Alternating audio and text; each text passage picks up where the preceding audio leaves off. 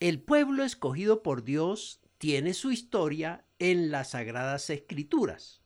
Nos relata que desde Set, tercer hijo de Adán y Eva, al nacer, su familia tuvo el deseo de invocar a Jehová como su Dios. Dios, a partir de ese momento, toma la decisión que sus descendientes serían protegidos, bendecidos y guiados por él. En esa línea familiar nace Noé y de su hijo Sem nace Abraham, a quien le dice Dios, vete de tu tierra y de tu parentela y de la casa de tu padre a la tierra que te mostraré, y haré de ti una nación grande, y le bendeciré y engrandeceré tu nombre, y serás bendición.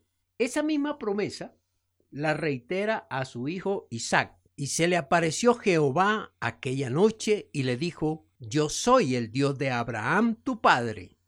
No temas, porque yo estoy contigo y te bendeciré y multiplicaré tu descendencia por amor a Abraham mi siervo. Y siguió Dios dando esa confirmación a Jacob. Y le dijo Dios, tu nombre es Jacob, no se llamará más tu nombre Jacob, sino Israel será tu nombre. Y llamó su nombre Israel. También le dijo Dios, yo soy el Dios omnipotente.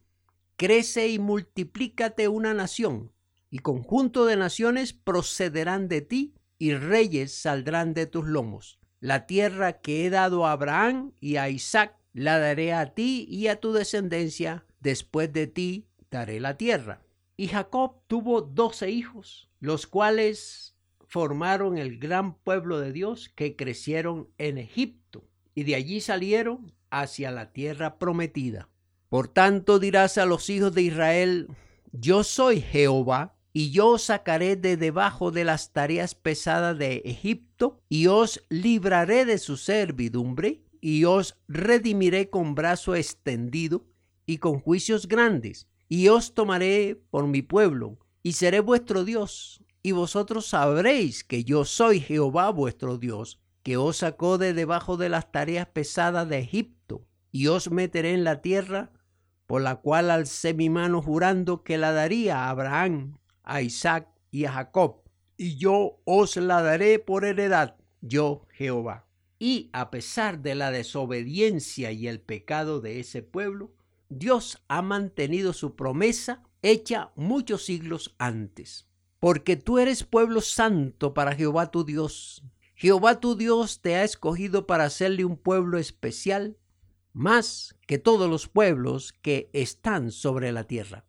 Hay que decir que la rebeldía de los israelitas, Dios los ha castigado severamente, enseñándoles de generación en generación que Él seguirá manteniendo su pacto. Lo que vemos es que en medio de esas generaciones rebeldes, contumaces e infieles, siempre ha habido uno u otros que son obedientes, comprensivos y fieles a su palabra y su promesa, como el caso de Noé, Abraham, José, Moisés, Josué y otros. Así que Israel sigue siendo el pueblo de Dios.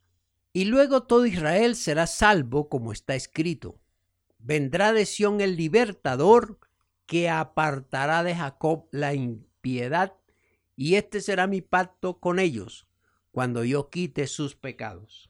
Por lo tanto, nosotros los gentiles, los que no pertenecemos al pueblo de Israel, debemos respetar la decisión de Dios y no debemos hablar mal de este pueblo, ni maldecirlo, ni despreciarlo, ni atacarlo. Más bien, bendecirlo y admirarlo. Y propongo la siguiente frase. Israel, pueblo de Dios por la eternidad. Alabado sea Jehová, Dios de ellos y de nosotros. Amén.